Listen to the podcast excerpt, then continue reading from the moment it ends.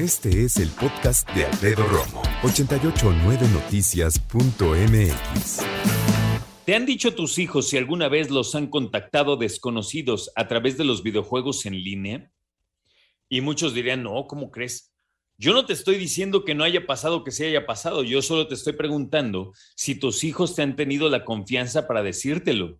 Y si te han dicho, oye, pues sí, yo no sé quién es esa persona, ya sabes. Entonces, por aquí tengo una respuesta que me llamó la atención en cuanto a este tema. Fíjate, Leonardo dice, desgraciadamente yo encontré la plática de un extraño con mi hija que conoció en el juego de Free Fay. Lo confronté, pero acabé denunciando a la policía cibernética. Lo bueno es que él sí se dio cuenta. Hay muchas personas que no, pero la gran pregunta es cómo darte cuenta si obviamente tienen pues ciertos trucos para llegar a tus hijos sin que tú y tampoco ellos se den cuenta. Me da mucho gusto saludar, como siempre, al doctor Salvador Guerrero Chiprés, el expresidente del Consejo Ciudadano para la Seguridad y Justicia de la Ciudad de México. Doctor, bienvenido. Sí, te saludo con mucho gusto, Alfredo, y también a tu audiencia.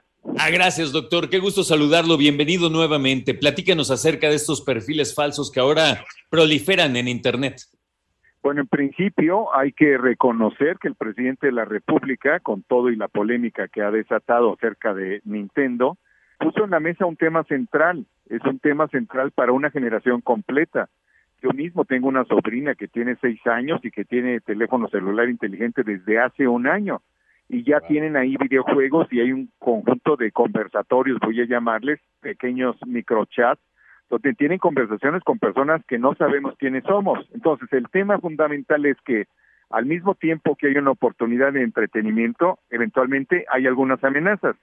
En el Consejo Ciudadano sí hemos visto la duplicación del riesgo de enganche por parte de algunos delincuentes que incurren en trata de personas a través de Facebook. Entonces el riesgo existe y hay que estar atentos a él, Alfredo. Sí, sin duda, la situación está muy complicada. Ahora yo decía, si queremos verdaderamente cuidar a nuestros hijos, pues hay que remangarnos y hay que entrarle ahí a los perfiles, a los settings, a todo lo que tiene que ver con los videojuegos, sobre todo los del teléfono, porque me parece que son las aplicaciones, los juegos de aplicaciones los que más han generado problemas, ¿no? Así es, de hecho nosotros planteamos que hay una relación entre el aumento de perfiles falsos en Internet y la amenaza que tienen niñas, niños y adolescentes, porque sostenemos como una hipótesis que se ha desplazado buena parte de la actividad delictiva hacia el mundo digital, particularmente radicalizada, profundizada, extendida durante estos 20 meses de pandemia en que hubo mucho más utilización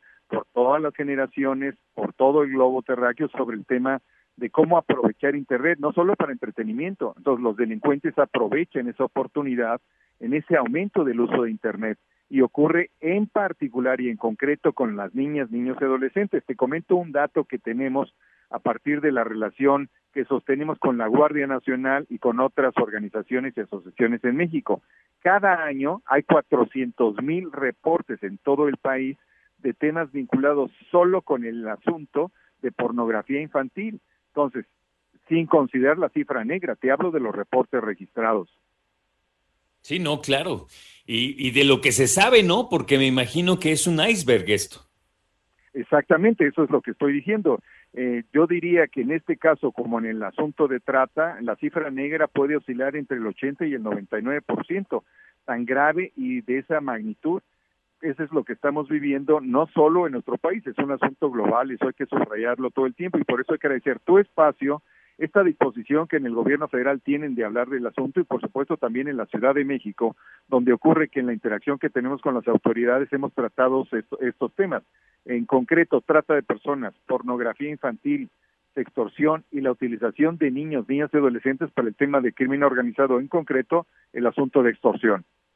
¿Qué hacer como papás, doctor? Eh, ¿Cómo tomar las riendas de algo que muchos desconocen, de lo cual no están empapados? Yo creo que esa es una buena pregunta y por eso es una buena respuesta este decálogo que se planteó desde el, desde el gobierno de México y en el Consejo Ciudadano nosotros lo reducimos ese decálogo a algunas sugerencias, ¿no?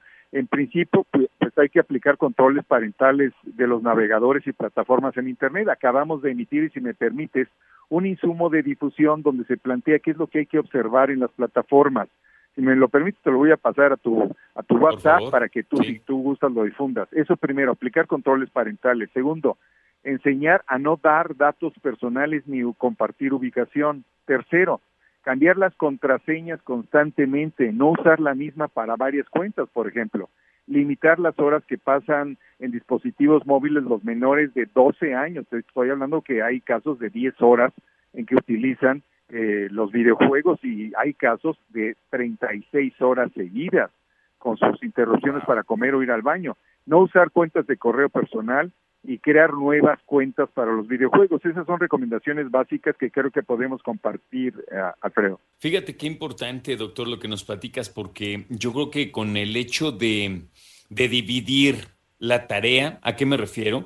A que si eres papá o mamá, tienes que entonces eh, concentrarte en cuestiones técnicas, ¿no? O sea, decir, a ver, ¿mis hijos tienen teléfono, sí o no? ¿Qué edad tienen? ¿Tienen la madurez para manejarlo? Porque nosotros como adultos nos equivocamos, doctor. Ahora imagínate un chavito, una chavita, pues la cosa está compleja. Tienen entonces eh, por ahí un aparato. Dos, tú conoces los controles parentales, conoces los passwords de tus hijos, tienes control de esos aparatos Tres, tienes el conocimiento, cómo se manejan, has jugado tú para empaparte de esto. Cuatro, pues hay que ponernos a leer. Ahora sí que hay que buscar información al respecto. Hay que estar enterados en todos los niveles, doctor. Así es. Eh, déjame hacerte dos recomendaciones. Primero, que se comuniquen con nuestro teléfono celular, que es también un WhatsApp, y nosotros podemos brindar parte de esa orientación, que es el 55 55 33 55 33. Y segundo, yo como consumidor, como cualquier otra persona de Netflix, hay una película que se llama Searching, que básicamente es la historia de un papá cuya hija desaparece y él se da cuenta que no conoce a su hija adolescente que tiene 16 años a través de lo que va encontrando de los registros y huellas digitales de su hija. Entonces yo creo que sí ocurre entre generación y generación que hay un desconocimiento y una distancia, pero probablemente se profundice en esta época digital. Entonces, a través del el chat de WhatsApp de 55 55 33 55 33 también apoyan a papás y a mamás para resolver dudas en cuanto a lo que está pasando con los videojuegos, ¿correcto? Es correcto, pero además los canalizamos si ellos tienen algún reporte que implique la posibilidad de la presencia de organizaciones delictivas. En esa materia, insisto, trabajamos muy de cerca con la Guardia Nacional, con algunas instituciones como la Fiscalía General de Justicia, la Secretaría de Seguridad Ciudadana y la Capital Nacional, y dos organismos de inteligencia muy importantes que operan en la Ciudad de México dependiendo de, de ambas instituciones, que básicamente están representadas por la Policía de Investigación. Así que también podemos ayudarles ahí. Muchísimas gracias, doctor, por tomar la llamada. Un abrazo y un saludo a todos nuestros amigos del Consejo Ciudadano. Buena tarde. Buena tarde, Alfredo. Hasta luego. Gracias.